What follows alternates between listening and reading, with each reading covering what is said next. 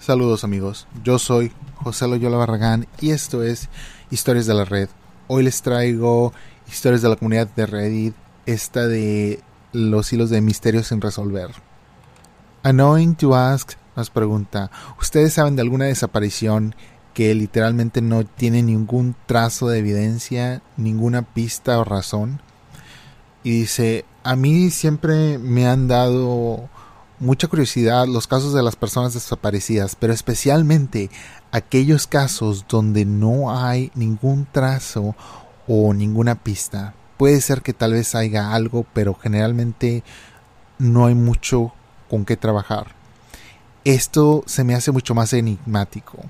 Yo sé de un caso que realmente me pone los pelos de punta porque no hay ninguna pista o evidencia y yo siempre sigo buscando actualizaciones sobre este niño. Y este chico se llamaba Craig Freerear.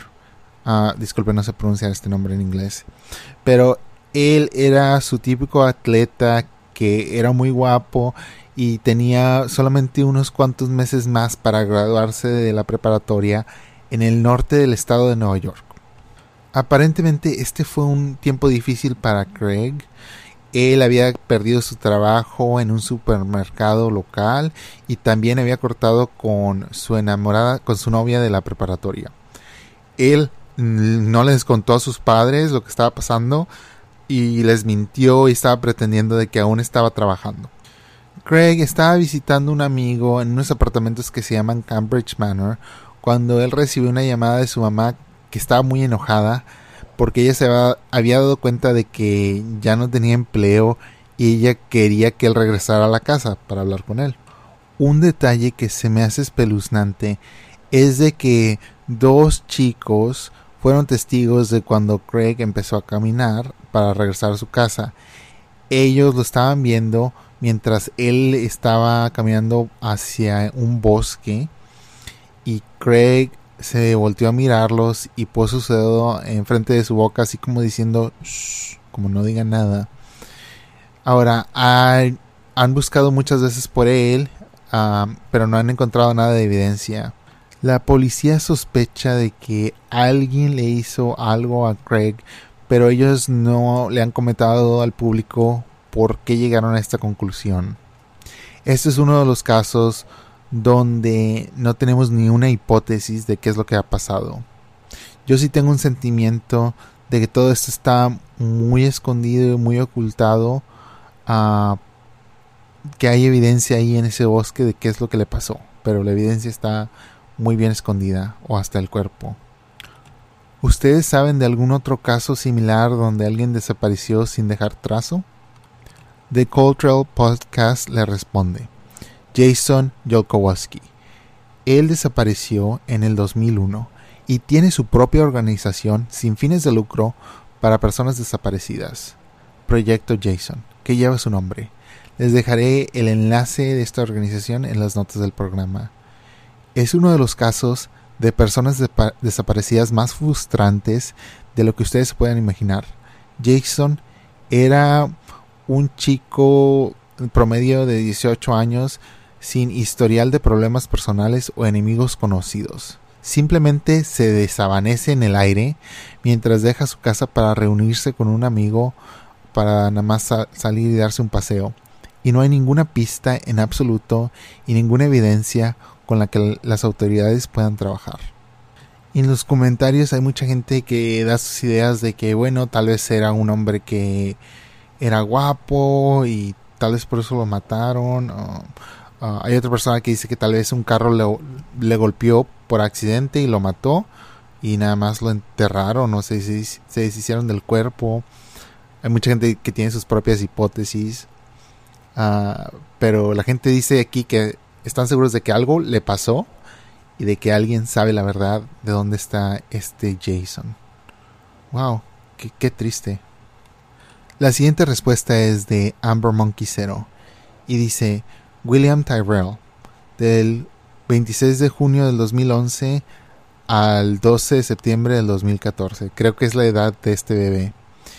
Este es un bebé australiano que a la edad de tres años se convirtió en una persona desaparecida después de desaparecer de este la casa de su abuela en Kendall, New South Wales. Él estaba jugando con su hermana y estaba vestido de Spider-Man, traía un traje de Spider-Man en el día que desapareció. Las autoridades creen que este bebé fue secuestrado. Wow, esta historia de este bebé me hizo recordar inmediatamente de un caso que pasó aquí en el área de Filadelfia, pero realmente fue en Nueva Jersey, en la ciudad de Bridgetown City, así se llama la ciudad, y es de esta niña que se llama Dulce María. Eh, su mamá creo, su familia aún la están buscando, aún piensan que ella está con vida. Yo realmente pensé, porque hay muchos casos aquí en esta área donde desaparece un niño, pero luego sale o nos enteramos. La mayoría de las veces no son buenas historias, ah, es algo malo les pasó, pero al fin del día sabemos por lo menos quién fue para que lo traigan con la justicia. Y esta niña estaba en un parque de Nueva Jersey. Yo por lo que me imaginé del primer reportaje, la mamá estaba en el estacionamiento del parque y esta niña y su hermano o su hermana, que creo que eran menor que ella, esta niña tenía 5 años. Estaban también en el parque. Y esto fue el 16 de septiembre del 2012. Se llama Dulce María Álvarez. Bueno, ese es el día que su madre la reportó desaparecida. Ahora, la mamá de Dulce le dijo a la policía que alguien secuestró a su hija en el parque.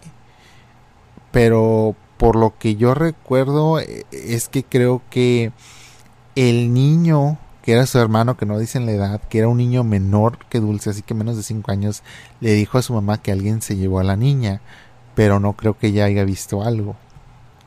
Ahora se cree que Dulce María aún está con vida y según el reporte del FBI, ella fue solamente una de los cuatro, 421 mil niños que fueron reportados como perdidos en el año 2019. Este es un caso que sí, a mucha gente este, en los comentarios, yo, sabes que yo no digo nada, yo no estuve ahí, yo no fui testigo, pero sí resonaron conmigo muchos de los comentarios que decían, bueno, ¿por qué la mamá no sabe? ¿Por qué no la vio? ¿Qué estuvo pasando? Y parte de eso yo lo entiendo porque creo que todos tenemos esos sentimientos, pero es como de yo diría, procesalos internamente antes de comentar, porque realmente yo no sé qué pasó. Ah, y es horrible de que esta, esta madre ya no tiene su niña. Y obviamente, no sé, yo no sé, esa pérdida espero nunca sentirla. Pero en los comentarios hay mucha gente que yo no sé ya ni qué creer, porque la gente decía, ah, fue su papá, que su papá se la llevó fuera del país. Ah, obviamente eso es lo que pasó, pero hay gente que dice, no, esto es alguien la secuestró. Realmente no sé y realmente no tienen ninguna evidencia. Hay, había un hombre que era sospechoso porque estaba ahí en una tienda y como de que lo estaba viendo, pero pues como les dije la otra vez, hay muchos, muchos hombres que son chismosos, ¿verdad? Es de que, bueno, tal vez sí deben de encontrar a este hombre para preguntarle, pero al mismo tiempo más estaba viendo como a los niños. Recuerdo en los comentarios de las redes sociales mucha indignación de la gente porque desapareció esta niña y mucha gente diciendo que, bueno, otras cosas de que eso es lo que pasa cuando no estás ahí pegado con tus niños. Parte de mí, yo estoy como en medio porque sí, obviamente la indignación de las personas de que cómo no vas a ver esta madre cuando está en el parque, qué le pasa a su niña, obvio, pero la otra parte de mí que dice, bueno, Ah, es un parque, ¿por qué un niño no va a estar sano y salvo en un parque? ¿Verdad? así que no sé. Es fácil juzgar cuando no te está pasando a ti, pero yo lo único que digo es, bueno, esta, esta mamá ya está pasando por mucho, obvio de que hay que ayudarla. Pero sí entiendo la indignación de la gente, ah, porque creo que es a lo que va todos, de que cualquier adulto responsable de los niños ¿Y qué pasó? ¿Por qué no tienes detalles? ¿Por qué no sabes? Pero no podría imaginar yo que eso me pasara a mí o, a alguien que yo conociera ah, y luego que todo el mundo te esté juzgando también ha de ser extremadamente horrible. E, es un caso muy feo. Este es de It's Hip TV Square. Esta respuesta es de hace cuatro años, pero dice, este es un caso eh, activo aquí en Dinamarca en este momento. En Dinamarca es extremadamente raro de que alguien desaparezca por más de un breve periodo de tiempo. La mayoría de la gente regresan pronto o lamentablemente los encuentran muertos. Este caso es muy diferente. Una chica de 17 años, Emily Meng, ella salió a divertirse en el pueblo, ella tuvo un buen rato con sus amigas y luego ella tomó el tren a la casa con sus amigas, salieron en la estación todas juntas, deciden caminar a la casa y mientras dos de sus amigas se llevan un taxi, Emily nunca llega a la casa. Ahora, la única y la única evidencia y realmente quiero decir la única evidencia que hay es unas cámaras que estaban grabando de la estación del tren donde muestran cómo ella se va del área. Han buscado todo han buscado su teléfono que ha estado apagado o ya está descompuesto. La policía no la puede encontrar, ningún trazo de ella, ah, ni, ni, el tiempo, ni dónde ella, de dónde ella desapareció. Ya ha desaparecido por 14 días hasta hoy y, y absolutamente ningún trazo de evidencia. Aunque todo el país está, la está buscando. Wow. Dejen ver si hay alguna actualización de Emily Meng. Emily Meng, eh, una chica de 17 años de Dinamarca, desapareció de Corsor, no sé si lo estoy leyendo bien, a las horas de la madrugada del 10 de julio del 2016. Cinco meses después, su cuerpo fue encontrado en el municipio de Koge. El caso recibió mucha atención de los medios públicos. Wow, pobrecita. El 24 de diciembre del 2016, qué fecha tan feo, encontraron su cuerpo en una laguna, ah, no sé pronunciar esta laguna, pero una laguna del pueblo de este municipio. Y dos días después tuvieron su funeral eh, y tuvieron una ceremonia recordándole a ella en la estación del tren. Wow, y este caso aún no está resuelto. Así que no sabemos quién la lastimó, quién la mató. La siguiente respuesta es de Karen Carpenter Barbie y dice Morgan Nick. El 9 de junio de 1995, Morgan Nick y su madre, Colleen Nick, fueron a un juego de béisbol de niños en su pueblo de Alma, Arkansas. Alrededor de las 10.30 de la noche, Morgan le preguntó a su mamá si podía ir a atrapar algunas luciérnagas con sus mejores amigas. Primero su mamá no estaba muy segura, pero después dijo sí está bien, puedes ir. Bueno, la última vez que ella fue vista fue a las 10.45 pm por sus amigas. Ella estaba sacándose la arena de sus zapatos eh, en el carro de su mamá. De como quiera Morgan estaba un poquito retirada de donde estaban sus amigas. Sus amigas estaban en un carro y también se estaban sacando la arena de los zapatos.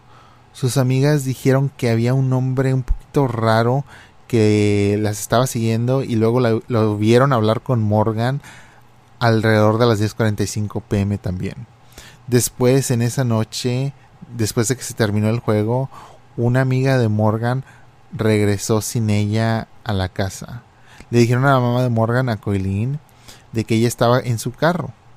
Pero cuando la mamá fue a buscar su carro y a Morgan, ella no estaba ahí. Y desde ese entonces nadie la ha visto o ha escuchado de ella. Y eso es todo, literalmente eso es todo. Nadie la vio, no hay evidencia, no hay nada. Es como que si se la hubiera tragado la tierra. Actualización de Morgan Nick. 15 de enero del 2002 la policía fue y excavó en un lugar privado de Boonville, Arkansas, después de que recibieron una pista, uh, una llamada de pistas que les había dicho que Nick pudiera ser que estuviera enterrada ahí. Esta pista fue tan específica que la policía decidió hacerle caso e ir a excavar. Un perro de la policía también fue usado para la búsqueda. Bueno, alrededor de las 9.30 de la noche, la policía dejó de excavar y dijeron que ya no iban a regresar a la propiedad otra vez. Después, el 15 de noviembre del 2010, ocho años después, unos investigadores federales fueron a buscar en una casa de Spiro, Oklahoma, por evidencia de ADN para ver si podía demostrar que Nick alguna vez estuvo en esta casa. El 18 de diciembre del 2017 los investigadores regresaron a la casa y volvieron a hacer otra búsqueda después de que recibieron una pista sobre el caso.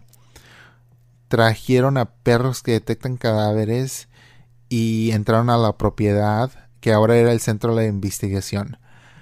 Otra vez la búsqueda terminó el 19 de diciembre sin alguna evidencia. Wow, qué triste. Del 95 hasta el 2010 estaban intentando buscarla y no han podido buscarla, digo encontrarla. Dice aquí que el sistema de alerta Amber aquí en Estados Unidos fue nombrado por Morgan Nick Amber eh, en el estado de Arkansas. Wow, o sea, cuando hay un niño desaparecido en alguna región y si tú estás en esta región, por ejemplo aquí si secuestran a un niño, no sé, como alrededor de 10 millas o tal vez hasta más, como cuando pasó esto de Dulce María. Si yo estuviera suficientemente cerca y no recuerdo si eso me llegó, pero Ah, te llega un mensaje en el teléfono que empieza a pillear. No sé si ustedes han tenido alguna alerta de alguna otra emergencia, es algo así. Y dice alerta Amber. Tal persona, bueno, tal niño, es realmente, generalmente, creo que casi siempre es menor de edad. Un menor de edad, este, secuestrado, fue visto en este carro, este modelo y esta es la placa. Y y se llama Alerta Amber. Y yo nunca, sí sé, bueno, siempre he sabido que la nombraron por alguna niña, pero no sabía que era por esta niña. Bien interesante. El siguiente caso es de Andrew Godson. Y esto es algo muy simple, pero también muy algo que frustra mucho a las personas. Este caso ya se había reportado antes, pero les quiero otra vez recordar del caso. El caso es Andrew Gosten. Era un adolescente inteligente, listo, que desapareció de una familia en Doncaster, en Reino Unido, el 14 de septiembre del 2017. Él era un ganador de competiciones de matemáticas al nivel nacional y los maestros lo describían como un genio de matemáticas. Andrew también tenía una pasión por ah, cantantes como Slipknot y Muse. El 14 de septiembre de 2007 era como cualquier otro día para la familia de Gosden. Andrew apareció un poquito molesto cuando estaba despertando esta mañana. Y su mamá pensó que era algo extraño porque él se había despertado tan, tan tarde. Así que él rápidamente se vistió y se salió de la casa media hora más tarde de lo regular. Él se fue a la escuela a las ocho y media de la mañana y le dijo a su mamá, adiós, te veo al rato, como cualquier otro día. Andrew regresó a la casa después de que su hermana se fue para la escuela y después de que sus padres se habían ido al trabajo. Él se quitó su uniforme de la escuela y se puso un par de ropas normales. Para Andrew, eh, esto era una camiseta de Slipknot y un par de pantalones. Él puso su uniforme en la lavadora y se puso un chaleco. Ah, puso un chaleco sobre la silla como él siempre lo hacía. Después se agarró una mochila y empezó a caminar a la estación del tren. Doncaster está como a 20 minutos cuando si caminas desde la casa de Andrew a la estación. Este día era un día cálido.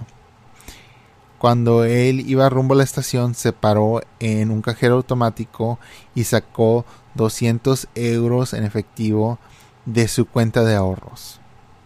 En la estación de Doncaster, él compró un boleto a King's Crossing, una estación en Londres, y la persona que le estaba vendiendo el boleto, la operadora intentó que él comprara un boleto de regreso por un poquito más, pero él decidió no comprarlo.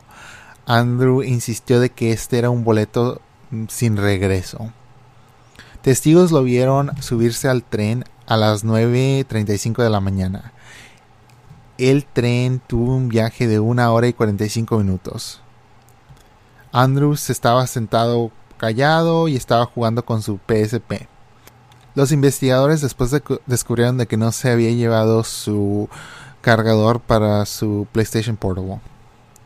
Y también lo vieron en otra cámara cuando se estaba saliendo de la estación una vez que llegó a la estación del King's Crossing a las 11.20 de la mañana. Desde ahí no se ha sabido nada o visto nada o escuchado nada de Andrew. Según algunos reportes durante los años, pero realmente esto no han dado nada.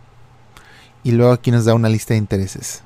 Algunos años después, un hombre vino a la estación de policía y dijo que él tenía información sobre Andrew Goldstein, pero como la estación de policía ya estaba cerrada, se le dijo a este hombre que viniera mañana para dar el reporte, pero él nunca vino.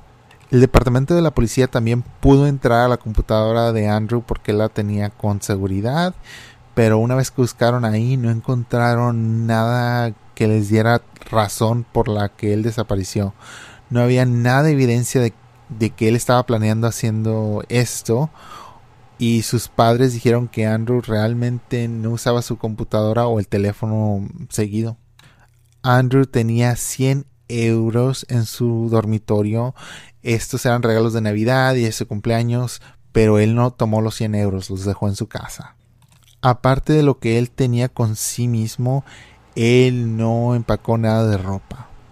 Y también para recordarles que Andrew era un adolescente extremadamente inteligente que ganaba competiciones de matemáticas a nivel nacional y a nivel europeo. Y él sobrepasaba mucho más a sus compañeros en la escuela.